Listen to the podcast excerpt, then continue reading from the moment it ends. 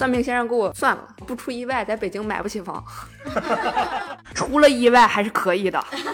我的梦想就是什么呢？存够个三百万，回家养老，三五千块钱能买一套宅基地。大概算了一下，按照我现在存钱的速度，得到退休那年才能攒够三百万。没毛病。六亩苹果，我们家收入六千块钱，种粮食的话，收入比这个还低。领着我妈找个海边的村儿，然后养猪。Hello，大家好，欢迎您来坐下聊会儿，我是小熊。Hello，大家好，我是 Silence。哎，四姐，今年过年你有没有回家呀？疫情这三年我就都没有回去，然后今年放开了之后，我恰好就春节在北京有事儿，也没有回去。哦，那太可惜了。放开了之后，大家都想着赶紧回家过年呀，好不容易有这么一个机会。嗯，我觉得不回家过年相当轻松。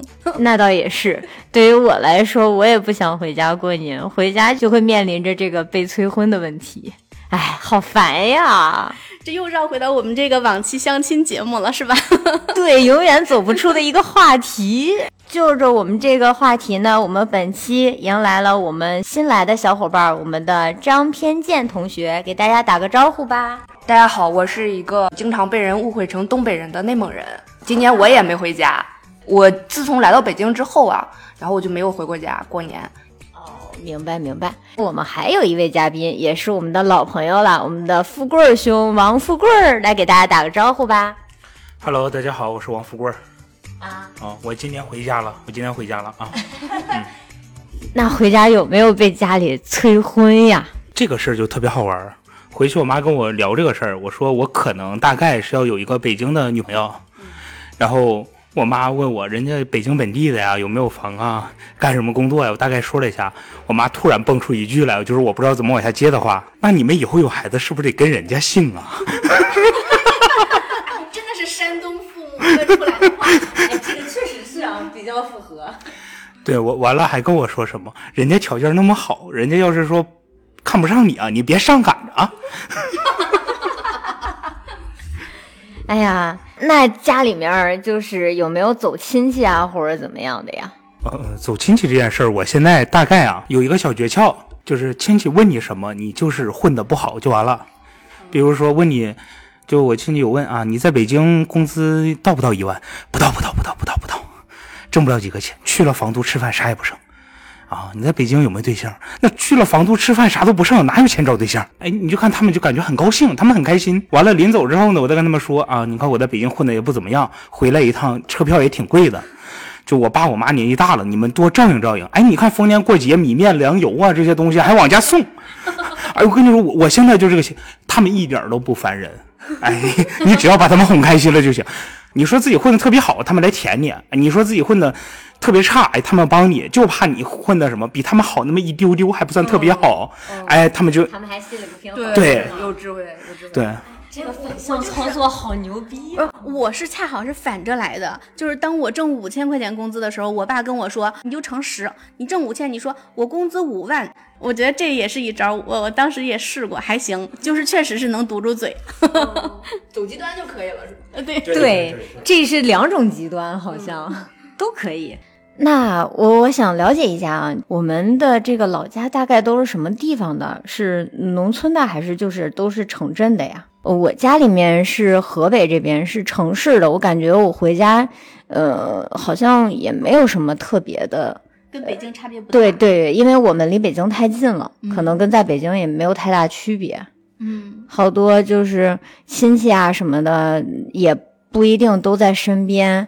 而且呢，就是今年也确实是，呃，因为疫情嘛，就是老人身体也不是特别好。我们我跟我今年回家就只跟我妈妈两个人在家，也没有去串亲戚。我出生在农村，然后我们家亲戚都还在农村，但是我父母他们现在是属于候鸟式的养老，这个暖和的时候生活在郑州，像现在就是过年呀这种比较冷的时候，这半年他们就会生活在海南。哦，我呢是你们听过公村没有？没有没有。哎，科普一下。哎，我也我给你们大家科普一下啊，就是身为一个经常被人误会成东北人的内蒙人啊，其实我家是赤峰的。赤峰它在九十年代之前是归辽宁嗯，啊，所以呢也算东北，因为我们那儿有矿，所以呢，然后家里有矿，对内蒙古内蒙古划自治区的时候，内蒙古划自治区的时候就把赤峰市然后划给了那个内蒙，是这样的啊。然后我们那个家大人啊，就姥姥和爷爷那代都是什么那个。呃，矿上的职工啊，那个时候叫阜新矿，嗯嗯，嗯，阜新矿，然后那个阜新矿业黄了，然后他们那叫下马了，随着那个矿务局一块儿迁移到赤峰去的。哦，然后我们那个是一个村儿吧，但是里边住的都是工人，嗯，所以我们那叫工村。那也就是说，是因为呃工业的原因，或者说是工厂，或者是矿业的，才造就的这个地方成。就是呈现的这个成立的这么一个地区的一个村子，哦，明白。就是说你们那个矿，但凡更大一些，就变成了大庆，就大庆油田一样，就变成了一个 市了，对吧？对对对对，嗯，我而且我们那儿的人呢，就不光是邻居，还是同事。哦，嗯，就是谁们家开多少奖金什么，大家工资都一样啊。你想藏私房钱这个事儿是不太可能的。这男同志们太可怜了。对，其实这种的话，就是谁也不会比谁富多少，谁也不会比谁穷多少，就是还还是比较社会主义的。呃，对对对，嗯，社会主义新农村。这个主要是状态。这个时候主要是拼谁家儿子多。哦，对，对对。谁家儿子多？你儿子多，哎，你矿上因为下井嘛，都得要男的，女的是不能下井的。哦，对。然后，所以谁家儿子多呢，谁挣的就多。哦，嗯，就是这样。刚刚偏见说那个，我突然啊，就是有一种感觉，他从经济学的角度上解释了为什么会有重男轻女这件事儿。是因为劳动力的原因造成，是吧？对，你看，不光山东这个重男轻女吧，河南也有。对，我是山东东部沿海的一个小山村。哎，你听啊，东部沿海的小山村。所以不是在海边。呃，离海边十五公里，也很近了。是，但是出出行特别不方便，大概就是这么一个村儿。你你们村是靠什么发展经济的？是打鱼还是种田还是就种树啊？呃，我们主要的经济作物是什么？红富士。哦，烟台。对，主要经济作物是红富士。然后这些年可能比较赚钱的是大樱桃，还有阳光玫瑰。那我觉着我喜欢大樱桃和阳光玫瑰，这个好吃。呃，对，但这都是季节限定款嘛，它它不像苹果能储存，你得赶上时候去能吃着。因为我家里面就是都是城市的嘛，比如说像过年的时候，农村有什么比较好玩的呀，或者是有什么特别的一些呃可以去玩的，或者是习俗这些有吗？基本上是这样啊，就是过年的话，农村肯定没有城市热闹。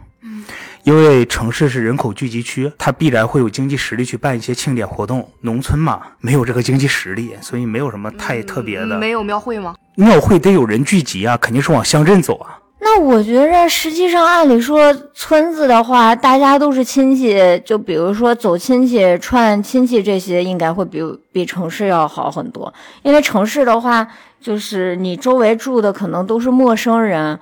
就是我感觉这个人情方面的可能更会更冷漠一些，没有就是家里周边都认识的这种情况下会更热闹，我觉着会吗？我就喜欢冷漠，我就不想热闹，我才不要去串亲戚呢。你去串亲戚，你年轻的时候家亲戚就开始催你找对象没？你结婚没？工作没？你挣多少钱呀？结完婚了，你要孩子不要？然后你跟他说，哎呀，备孕呢，备孕呢？啊，要孩子还要备孕？要孩子那不是很简单吗？还有这样的吗？真的真的真的哦，那我真的没有。就我们家过年，就可能连一桌麻将都凑不出来，就这么就人丁不兴旺到这种程度，就没有年味儿，你能理解吗？那所以你回家过年应该是很开心的，因为跟平时过日子没什么区别。对，说串亲戚这个事儿啊，就是我们农村。我不知道你们，反正我们那边有个习俗是这样：初一早上天不亮就要去拜年。就这两年好一点，这两年可能早晨六点多才出门。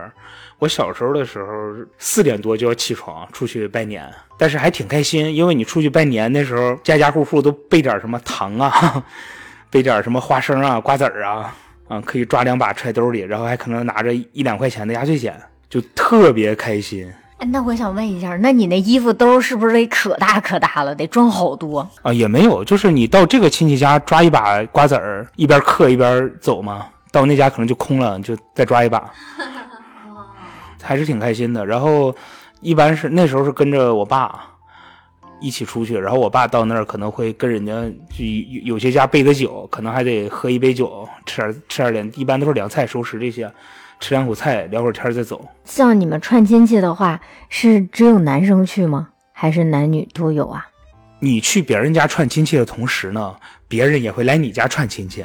所以呢，一般是先男的出去走一轮，女的在家等别人来，然后下一轮是男的在家，女的再出去。就是早上四点多那一轮是男的出去，或者说是带着男的带着孩子，孩子就不分男女了。那你四点多就出去，那你们头天晚上会守岁吗？比如说等跨年的那个时间，就不仅要守岁，你还是没法睡觉。基本上十二点就开始放鞭炮，特别吵，能吵到个两点多，你还睡什么睡？四点多就得起来，然后拜完年的话，一般初一就是上午十点多就开始睡，一直睡到下午 再起来。反正我是这么个习俗。不是说初一的时候不能睡觉吗？我不知道哪儿说的不让睡觉，但是你要不让睡觉的话，你是要逼死个谁呀？三十晚上守一晚，初一还不让睡。我们那儿是大年三十守岁，然后初一睡懒觉，一觉睡到自然醒，一般就是睡到中午才醒，然后就开始吃饺子。我们是不能睡懒觉，说如果这样的话，你就懒一年哎，。你你是是不是南方的这个习俗、啊？也也不一定，我这南北都有，我这可能就是串儿了。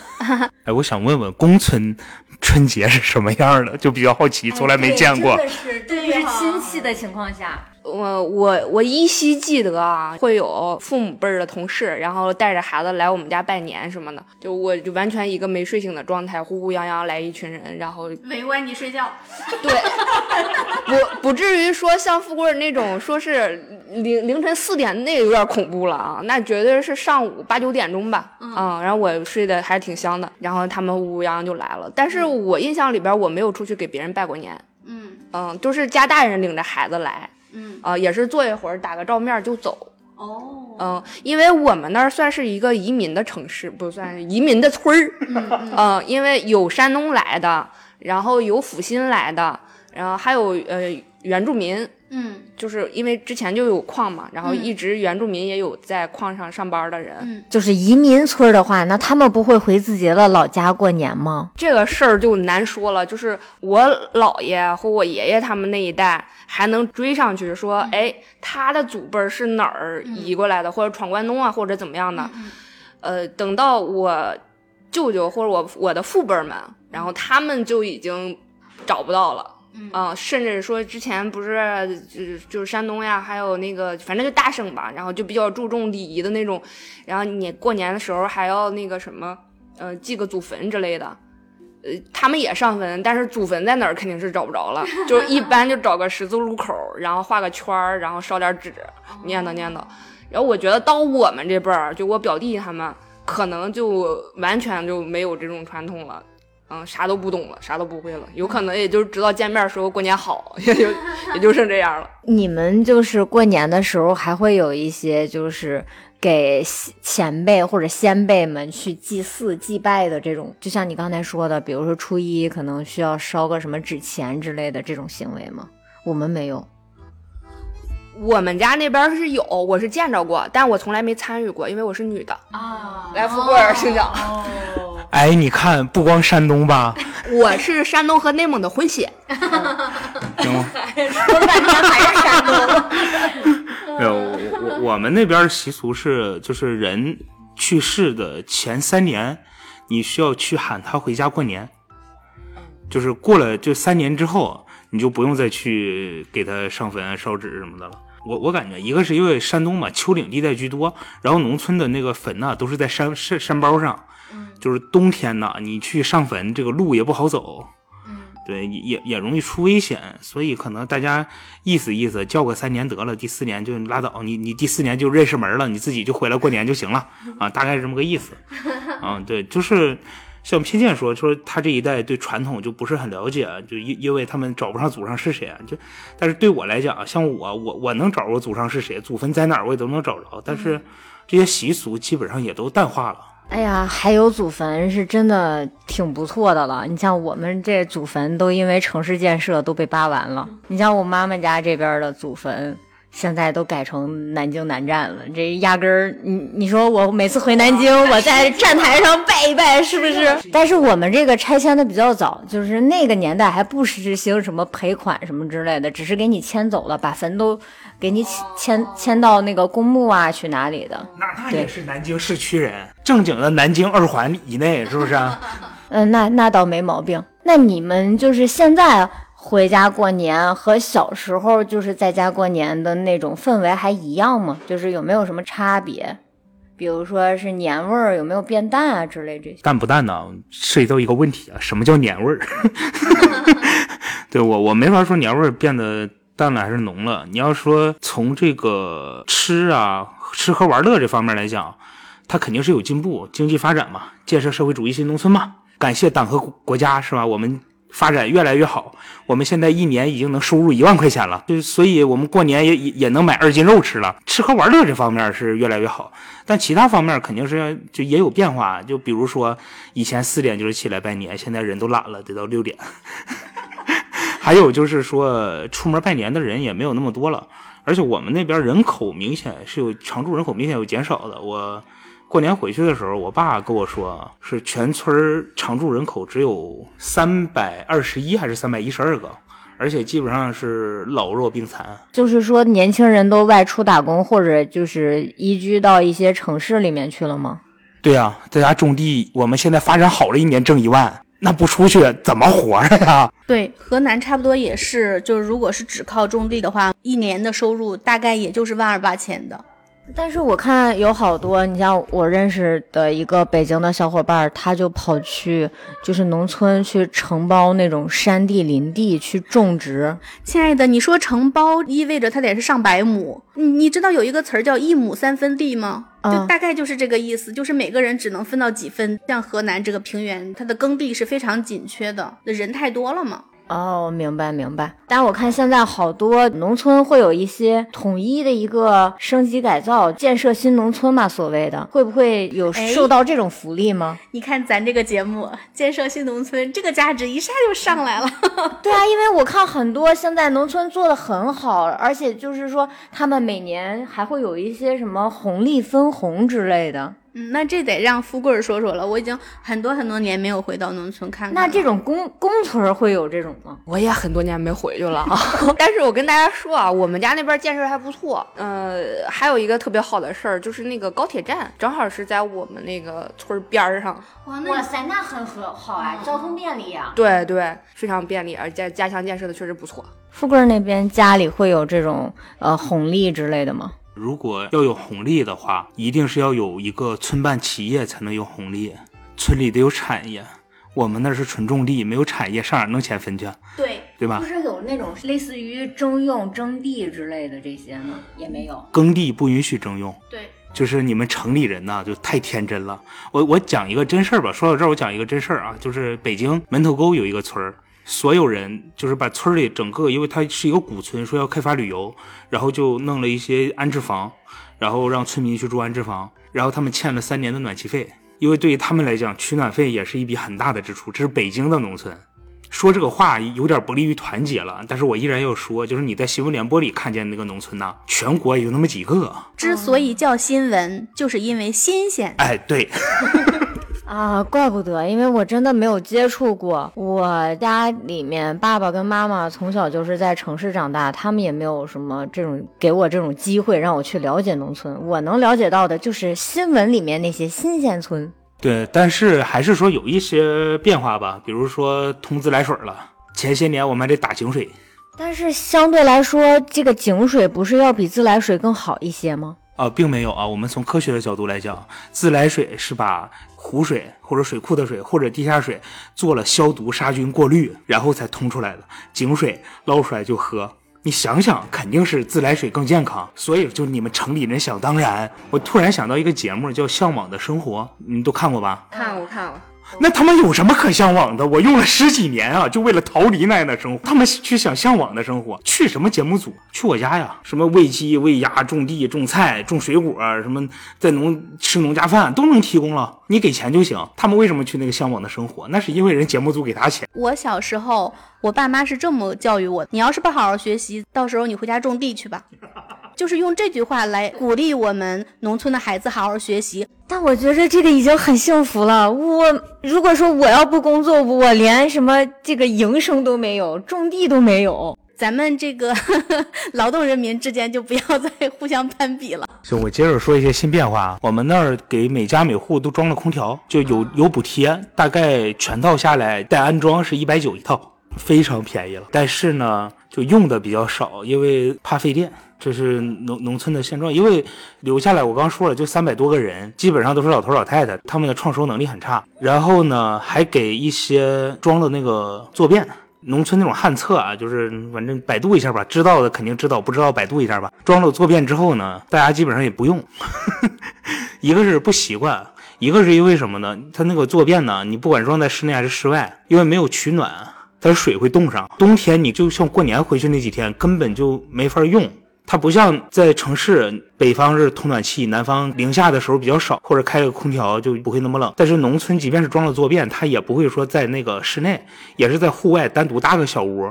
冬天的话，它会冻，而且你也没法装上水、装下水。你装上上水之后，那个水管有可能就冻裂了。就是按照我的说法，就是你可能半夜起来着急上厕所，赶紧先去打一桶水，拎着桶哗跑跑那边去，所以就用的人也比较少。你说改变，这这肯定是算是进步，但是，哎呀，我感觉你要农村从根儿上要改变的话，还得说是提升农民的这个收入水平。对对，就是前段时间《经济日报》说，二零二三年要促进消费嘛，中国农村人口的消费仅占百分之三十几，应该是农村人口大概是九亿多嘛，说要让农民会花钱、敢花钱，还还是怎么着的？我说你你这个话说的，你得先让农民有钱。有钱谁不会花呀？就是我不会花，我也能拿去消费，给你们促进促进经济增长啊！你前提是让他们有钱呐。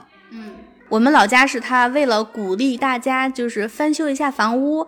因为好多人家老屋已经是非常旧了，就是眼看是要快要塌了，就那种感觉。然后为了鼓励大家就修缮一下自己的房子，也为了整体的这个村的面貌呀好看一些，所以我们是有一些补贴的。即便是这样，就像富贵刚才说的，那我们的硬件设施是可以上来，但是我们的这个生活习惯以及根深蒂固的。整个的农村的思想观念其实是很难马上就改变的。对我感觉，其实核心呢也不是很难改变，还是说收入。像我今天回家，我妈给我算了一下，我们家种了大概六亩苹果吧，六亩苹果。然后二零二一年这六亩苹果，就烟台红富士听着很有名啊，就感觉经济作物很厉害。对，六亩苹果，我们家收入六千块钱。你要种粮食的话，收入比这个还低。二零二二年好一点，二零二二年收入能有将近两万吧。但好在我们家就是我跟我姐都不在家，在外面收入还算凑合。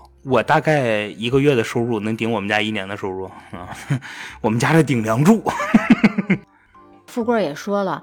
可能村子里的常住人口多是一些老弱病残，小孩子的这个教学这个师资啊，比如说学校的一些资源，还有就是这个医疗资源有没有比原来有所改善呢？教育资源是这样的，因为人口减少嘛，那么小孩子也少了，所以教育资源必定会越来越集中到某一个地方。我们村子，我小时候是有小学的。现在小学都得到镇子上去上学，然后会有校车。这次回去发现还有校车的那个停车点儿，什么就搞得还挺正规，这个还挺好。医疗的话也是人越少，医疗越不行。如果说这个地方有一万个人，你开一个小医院、小诊所是能开下去的。这个地方只有一百个人的时候，你一个赤脚医生在这个村儿就得都得饿死。所以说，医疗资源肯定是也是越来越集中。然后我们那边交通还很不便利，有多不便利呢？我说一下我今年过去过年回家的一个经历啊，就我正常回家是要这样，我从北京坐火车坐到烟台，从烟台去大巴站，然后坐两个小时大巴到蓬莱的汽车站，然后从蓬莱的汽车站再坐公交。啊，前些年还没有公交，这些年有的，在坐公交坐一个多小时才能到家，就是我下了火车的时间跟我在火车上的时间差不多。我们家离火车站多远呢？九十公里，我要折腾这么一圈打车的话，基本上很难打到啊，就是太偏了，司机不愿意走。嗯，那有没有就是专门跑这个周边线路的这种黑车司机呢？有，就是专拉老头老太太，只能拼车，拼不满走不了。而且是这样，你得提前打电话预约，比如说约满了，可能今天就拉不了你了。就我们家那个公交，从市区到我们村的公交，只有一辆啊，挺好，不是只有一趟线啊，是只有一辆车，就是它一天就能跑两个来回，雨雪天气不跑，大雾天气不开。对，因为我大概了解了一下，说这个公交车如果发生事故，要司机自负，所有的这个财产损失都要司机自己承担。所以司机这种恶劣天气，人家宁可不跑。我回家的时候正好赶上今年春节降温嘛，有雪，我差点就是被圈在家里，回不到北京了。就这个交通，然然后我今年是三十多岁才开始考驾照嘛，我之前感觉没有什么必要，我今年回去感觉特别有必要。因为你回去想出来一趟真的是太难了，基本上就是在村里转悠，偶尔心情好了去趟镇子上。然后说个有趣的事儿吧，我回家的时候跟我妈说，我说我回去考完驾照，我准备买辆车。我妈说你别买太便宜的呀，你买个差不多的，差不多的贵呀。没事儿，妈给你钱。我说那你先给我拿个二十万吧。我妈愣了一下啊，我是跟你说别买二手车，你买个新车便宜点就便宜点吧。是是因为什么？因为我们还是有年轻人在农村的，可能是为了就是出行便利，就买一些二手车，可能就五六千，买回去还得再花个五六千维修，也算有个车开。我妈是觉得那种车会特别不安全，她的概念里的二手车就是那种怎么说呢？如果你们没没去过这种地方，你们就很难想象。但是你有个那个车呢，在农村已经有车了。明白，那看来就是说，在交通不是特别方便的情况下，其实还是需要自己开车会好一些。对我小时候的话，很多时候我都是靠走路，但那个时候村里人多呀，他会有一些一些小巴，还相对方便点。但那个时候吧，也不舍得坐，坐一次得就市距离啊，一块到三块啊，就感觉很贵，不太舍得去坐那些车，基本上是靠走路。但是我这个岁数再走路呢，我妈会觉得让人笑话，三十来岁了出趟门还得走路，连个车都没有。所以她就尽量不让我出门。我我说说我们家那边的变化啊，我是那个独生子女那一代，就本来不是说我们那儿经济看谁家过得好，就是谁家儿子多嘛。然后独生子女呢，反正生儿生女就一个。然后当时我上小学的时候，就一开始我们那还分两个班，后来呢，就是人大家都搬走了，就变成一个班了。然后我现在我知道的是，我们那个小学早就黄了，黄好几年了。嗯，因为现在人也不爱生孩子嘛，啊，再加上本来其实独生子女那一批能结婚的人，然后能生孩子的人也不是很多，也不是很多，所以现在这个小学黄了。然后我们那个一个镇师资力量还相对来说就是怎么说，反正跟富贵比的话，我觉得我真的活得还挺好，因为毕竟是矿区有矿产嘛。然后我们那个还有一个高级中学，然后相对来说整个内蒙来讲的师师资力量还是比较不错的。小学有几个，中中学有几个这种的，而且离着还挺近，反正就是小，你知道吗？我们那儿有一个公交站叫一中，然后还有一个公交站叫二中，还有一个公交站叫法院，直线距离差不多也就个八百米、一千米这样吧，感觉就是非常小的一个地儿嘛。但是个公交什么的还还挺方便的，就是四路公交。要不说工人阶级比农民阶级先进呢？嗯，然后这四路公交呢，有环着那个镇的。有出镇的，去呃别的那个公村的，然后还有稍微远一点的，嗯，去市里的那种都有，非常方便，而且那个收费也挺合理的，没没有说那个按公里数，反正都一块钱，多好。我们刚才聊到教育这方面，我说一下我小时候我们村儿那边的那个教育情况。因为我是八零后，那个我小时候大概五六岁之前吧，是在河南的农村长大的，而且我是在平原地区。然后我们那儿是三个村儿合办了一个小学，而这个小学呢，在我上小学一年级的时候，它就黄了，相当于他就招生招不满，然后师资呢也不行。但凡老师有一点能耐的，就去了镇上啊、县上啊，就不会留在村里的小学了。学生们就只能是去别的村上学，或者是去镇上的学校上学。这还是小学阶段，后来那个我就搬走了。等到我大概上中学的时候，陆陆续续听到了我老家村里的那边我发小他们的这些消息哈。他们呢有一些在小学五六年级就已经不上了，不上了干嘛呢？这些孩子因为他们家里呢又比较贫困，又是女孩儿，所以他们家就会让他们辍学，然后假扮一个十八岁的身份证去广州打工。我知道的是，有一对双胞胎女孩一起都去了广州打工。在初中的时候，又有一批小女孩也辍学了。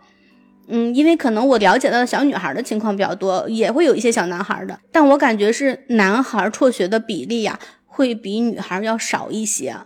嗯，除非是这小孩他自己不想上了，但是女孩的话呢，一个是家里人就没有这个教育的意识，一个是比如说几个小女孩她们玩的比较好，有一个呢，她去了这个广州打工，挣了一些钱，然后这家大人就会一直念叨说，哎，你看人家挣钱了，你还不好好学习，你要不好好学习你也去吧，成绩又不行或者怎样的，就不断的念叨。就还是一个孩子，他只能是听大人的嘛。那大人说什么，他就会以为这样是对的，然后就会导致一波一波的，就是小学辍学一波，初中辍学一波。但是好在，只要是能上了高中的，他们最后哪怕是上个大专的，他也会上一个大学了。可悲的就是，当时我们村跟我年龄差不多大的小女孩，大概有那么一二十个吧，到上高中的，我知道的也就只有三四个。也就是说，就只有这么几个孩子，他们上完高中又考了这个大学。那不管他们的大学是怎样吧，最起码他有了通过知识来改变命运的这个机会。但是，印象最深的有一个小女孩，在我上高一的时候，他当时应该是十五岁，他就已经结了婚，生了孩子。你说他结婚，他肯定是没有领证嘛，就生了孩子了，就非常非常的可悲。但毕竟我是八零后嘛，那我觉得可能，比如说九零后的孩子、两千后的这些父母，他们长大了，他们的孩子会不会下一辈会好一些呢？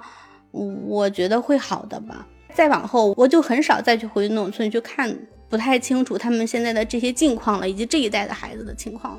嗯，其实我想说什么？我想说，有时候啊，贫穷也是一种传承。为什么这么说？就是我我在东部沿海的城市吧，就还好一些。我们那边这个年纪的，倒很少有说不让女生上学的，但是依然会有个别的个别的不让女生上学的，基本上是什么？就是父母可能连字儿都不认识，那个时候电话还不方便，就是可能亲戚给你寄封信，你都得跑邻居家让邻居帮你念，要不然你看不懂。这种的父母呢，反而会。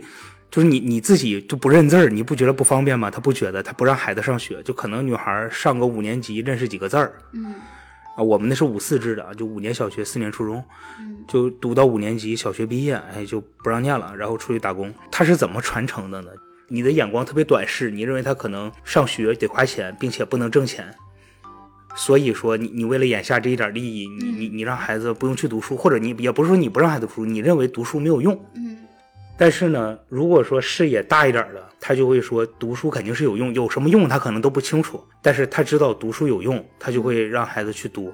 然后我呢，上大学之前不能要上大学之前，就直到我工作之前，我也是特别短视，我知道上学有用。我上学的时候其实没有特别好的去学，大部分时间打工赚钱，就是我感觉赚着钱会 很开心，哎，有钱花了。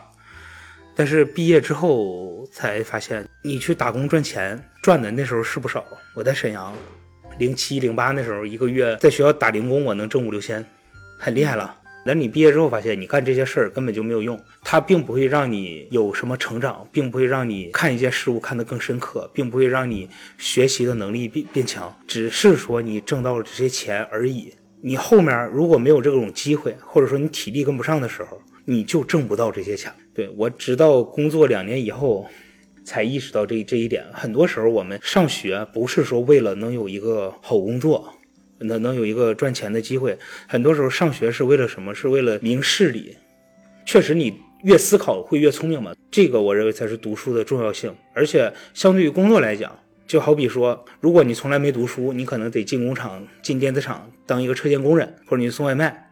但是如果我读到大学毕业或者读到研究生毕业，我一样可以进工厂，一样可以去送外卖，但是我可以说去做一个产品经理，做一个开发，做一个运营经理。但是如果你没读书的人，就对你就没有办法去做。所以读书还有个对，就是选择会变得更多，这才是读书真正的意义。读书不应该是那么功利的一件事儿。对，认识富贵的时候吧，对他观感不是很好，就形象就 是是要要形象有体重的是吧？嗯，哎，我的女粉们，你你们不不要质疑啊，就是我确实是一个颜值主播啊。嗯，真的是要身高没头发，你 是吧？就这么一个状态。但是真的是跟他聊聊天儿的时候，你会发现这个人的情商非常到位，就是思想之类的就没有那种重男轻女啊或者大男子主义。我特别害怕这种人。那富贵，你想家吗？想回老家吗？未来有离开北京回到老家发展的打算吗？哎呀，反正这个事儿就很难说。我先说两件糟心事儿吧，又说回糟心事儿。口罩刚放开那会儿，就是我姐那时候刚生二胎，我爸去帮她带孩子去了，我妈是自己在家，我就特别担心她自己在家养了。她一个人，她发烧，农村连个赤脚医生都没有，我们那儿就每天一遍电话，每天一遍电话。等我过年回去的时候才知道，她中间有一天出了点身体出了点问题，但是她也没跟我说，突然就腿疼，膝盖疼，就已经疼到什么程度，疼到活动不了。给我们邻居打电话，我们邻居去照顾了她一天一夜。然后缓过来了，他也舍不得去医院。我说下回你直接打幺二零，让医生来。就是打幺二零得花钱，离他们近一点的话，你有个什么事你给我打电话。人都说养儿防老嘛，回去照顾一下。但是即便是我在家，大概也不会给我打，因为他觉得我回家我就要耽误工作。他一直是个观点，就是我上学的时候家里有什么事儿也不让我请假，我生病发烧三十九度不让我请假，不能耽误学习。我这工作了以后身体不舒服，不能请假耽误工作。他一直他他不光是这么要求自己啊，他对我也这么严格要求。我跟他商量，我说把他接北京这边来，他就问我租那房子有没有地方住。我说我给你再租一间，对吧？毕竟儿大逼母是吧？你不能一直住一起。然后他就感觉再租一间房子又给他花不少钱，他他他就不来。他说不行，我去你那儿打地铺。我说你一个当妈来的了，我我我怎么着也不可能让你打地铺去啊。我租那个房子也不贵是吧？一年还不到两万，你再给他租一间，一年也不到四万块钱支出，啊，但是已经超过我们家一年收入的好几倍了，就我们老家种地收入的好几倍了。对，所以他也舍不得来。所以你说想不想回去？是想回去，但你说回去之后怎么办呢？就我刚刚说了，我们家那个交通条件，我回去要是上班的话，我还得租房，即便在老家依然得租房。你说工作吧，我回去也也不知道能干什么。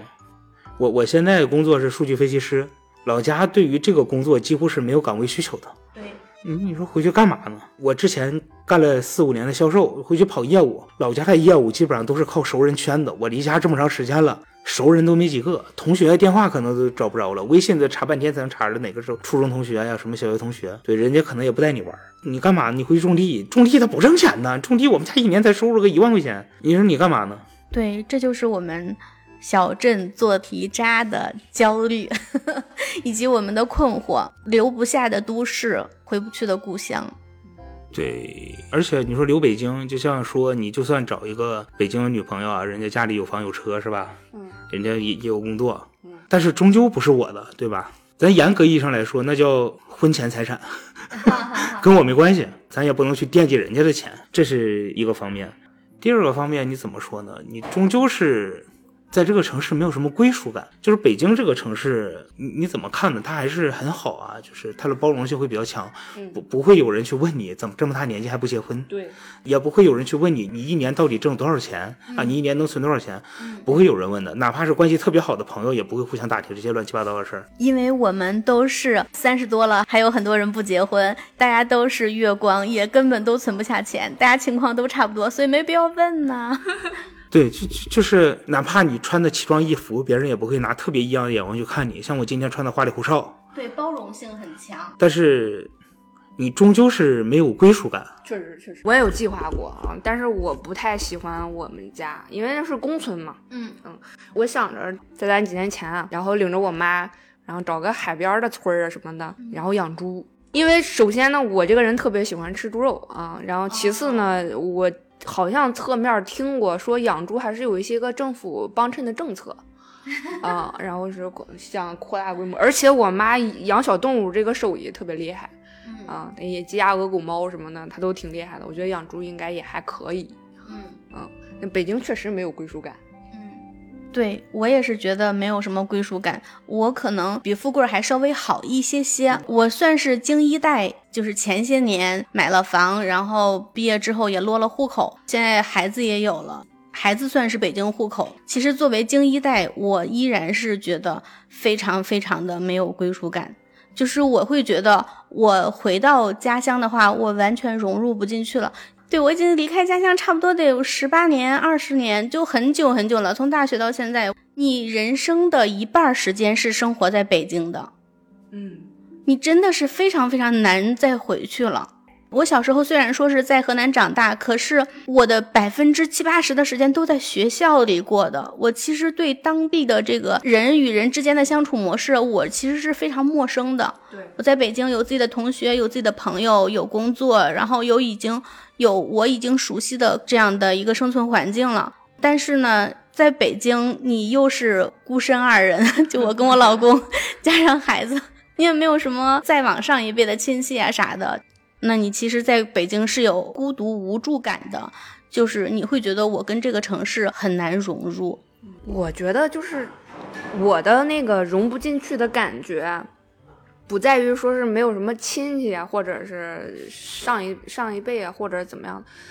我觉得我融不进去的，可能真的就是因为没有立锥之地，而且想买房这个事儿，知道吧？反正算命先生给我算了，然后不出意外，在北京买不起房。这个可能不用算也差不大离儿，知道结果。出了意外还是可以的。就刚刚偏见说他他那个去一个海边城市啊，就是如果钱不是很富裕的话，推荐去威海，因为房子便宜。哎，我喜欢葫芦岛，葫芦岛有暖气，威海也有。威海也有。就北方人离不开暖气。对，就是威海房子，你现在去乳山，就出生蚝那个地儿，如果是纯海景房啊，八九百一千一平。不是，我去找个村儿就养猪，那就更便宜了呀，三五千块钱可能买买地买地，啊，三五千块钱能买一套宅基地，真的假的？真的，农村都没有人了。我可以提前退休了，感觉我可以提前去养猪了。我的梦想就是什么呢？存够个三百万，回家养老，混吃等死。我大概算了一下，三百万如果跟银行谈一谈大额存款的话，一年能有十十万左右的利息，不行，你这个理想不行，十万多。你这个未来计划没有女朋友不行。十万多的话，我们老家的平均工资现在应该是不到四千，远远的超出当地收入。嗯，我再去找一个看大门的活儿，有车过来抬个杆儿，一个月拿一个一千五吧，租房花一千还剩五百，我自己做饭吃绝对够花，然后剩下那十万我就作去，胡吃海塞，我就花天酒地，该吃吃，该喝喝，该玩玩，只要黄赌毒不去碰，日子就会过得特别好，这个生活水平是不是就上去了？但是呢，我就想攒够三百万退休，大概算了一下，按照我现在存钱的速度，得到退休那年才能攒够三百万。无缝对接。没毛病。但是我在想，如果我换成富贵儿这样，真的回老家去养老的话，我可能会担心，就是老家的人会说，哎，这个人他是一个老光棍儿，混不下去了，这回来了，怎么怎么这，我是很担心别人对我指指点点，就很难受。这个怎么说呢？跟成长环境肯定有关系。我小时候也特别在意别人的看法，所以在很长一段时间之内是一种标准的讨好型人格，就是仿佛要活在别人的眼里，在别人眼里你要是一个好人，是一个幸福的人。嗯，后来摆烂了一段时间，我就发现也挺舒服。你管他妈别人怎么看你，过得好不好，你自己心里有数不就得了？你可以扯个谎，你说生孩子了留北京，北京教育资源好，然后俩口过不下去，离婚，人家人家给分手费三百万，我这回来养老了，还得是你啊！对，分财产分了三百万回来养老了，给他们造一个北京梦。对，就是还有一部分长期收入，就北京的房产还有我一半儿，对，每每个月还得定期给我转房租呢，还得是你，然后这帮人踩上门来了，对，能不能让你北京的前妻 帮着给介绍介绍工作呀？介绍介绍对象。但是吧，我没有这个顾虑，因为我算了一下，我得到退休那年才能存够，现在我得六十五才能退休，那都是我去指指点点别人的岁数了，谁还敢指指点点我啊？对，啊，你们真的是对自己的这个人生规划还是很明确，说的我我感觉我也要重新考虑一下这个养老的问题。我也可以选择一个像富贵老家那边威海的这个海海滨城市，可以在这边养老，应该还蛮舒服。对了，我还想再问一下富贵儿，你那边家里离海那么近，可不可以，比如说就是出海？打鱼，我比较喜欢吃海鲜，这个能不能让我提前退休啊？对，然后就是因为我记得我去南方的一些那个临海城市，他们捕鱼每年政府补贴是很高的，而且包括船的费用也很高。那像这种的话，我能不能直接提前退休，然后出海捕鱼啊？这里面有两个问题啊，第一。我们家是农民，我们家不是渔民，我不了解打鱼的情况。第二呢，我们家有句老话叫“宁可去山上当驴，绝不去海里打鱼”。现在好一点，就船的安全系数就出现大吨位的船，安全系数会好一点。在过去的渔民，就往回倒个三十年，就我刚出生的时候，三十年我已经出生好久。哎呀，老了老了，就那个时候的船是比较小的，安全系数也比较弱。就你出海回不来的概率会比较大，嗯，而且如果你去远远洋打捕鱼的话，你可能好长时间都在海上回不来，一旦生病，那基本上就是死。你像过去如果走远洋的话，它那种船速又慢，然后你在那边一旦就像发炎这种事情，药品不足的情况下，你就是死，可能你都撑不到马上回来的这个时候。所以去海边养猪，现在会好一些，但是具体有什么补贴政策咱也不懂，咱也不能瞎说，但是确实。捕鱼的生活会好一些，但是海边现在的海鲜有很多是养殖了，已经不需要再去去走捕了。只有一些深海鱼，比如说我们吃的那个带鱼，它属于深海鱼，没办法养殖，它只能出海捕捞。但是都是大船，而且对安全系数会提升很多啊，这也是我们经济发展的一个结果啊。其实虽然我说农村有各种哎呀，就挺惨的嘛，听着好像，但是三十年前更惨，说明我们经济还是在发展的啊。对，就是日子是越来越好。嗯，要不然咱们组团去海边养猪吧。好，富贵老师还是想要回老家去养老，偏见呢是想要生活在别处。那无论是在老家的、打拼在大城市的，或者生活在别处的，都希望大家活得开心，笑着活下去吧。对，如果觉着自己在大城市累了呢，也可以想一想。或者回家乡建设自己的家乡也是另一种选择，或者另一种出路。就像我们偏见似的，可以选个海边城市去养猪。哎，对，大家就祝我养了猪开始啊，就不要什么闹什么猪瘟呀、猪肉降价呀，然后就 对各个种种的啊这些意外都不要产生。大家祝福我，好不好？大家祝福我，也祝猪健康。对对对，我就一个愿望。可以让我没到退休的年龄就存够三百万，早日回家养老。我们就各凭本事选择自己未来更好的生活，是不是？不管怎么样，生活会越来越好。对，因为现在国家也在高速的一个发展状况，我们未来是一定会越来越好的。嗯，好，那我们今天就到这里吧，下期再见，拜拜，拜拜，拜拜。